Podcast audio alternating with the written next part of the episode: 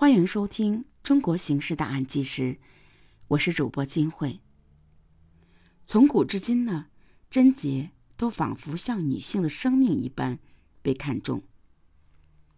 被夺去贞操的女子，不仅身体受到了极大的侮辱，心灵更是平添了难以磨灭的痛楚。然而，延吉这起案件，凶手夜半潜入受害者家中。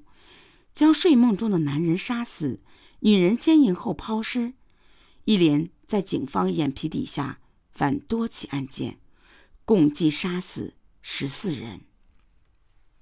此案要从一九九九年开始，不到两年的时间里，在延吉市和邻近的龙井市朝阳川镇，连续发生了一连串的凶杀、强奸、抢劫案。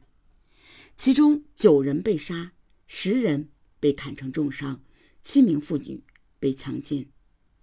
凶手作案手段之残忍，令人不寒而栗。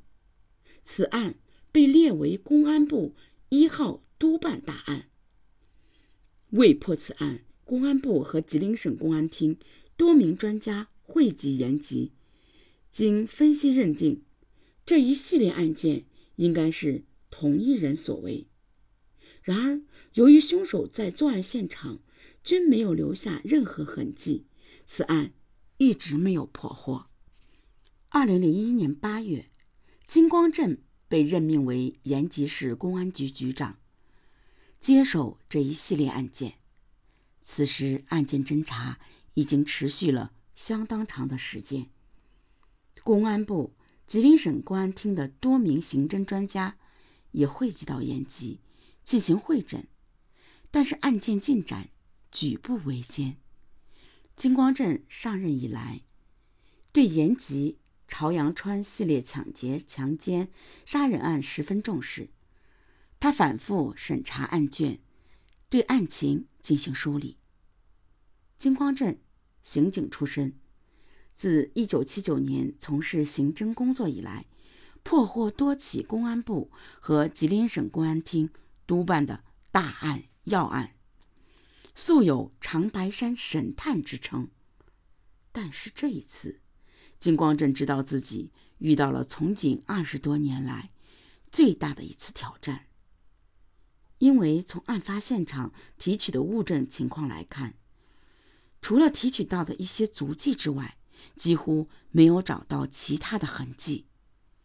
这么多的现场，刑侦人员。连一根毛发、一枚指纹，包括可提取的、利用的气体、气味，任何东西都没有提取到。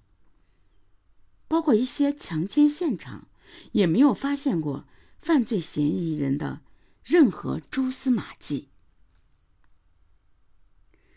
只有这枚珍贵的足迹能带来一些信息。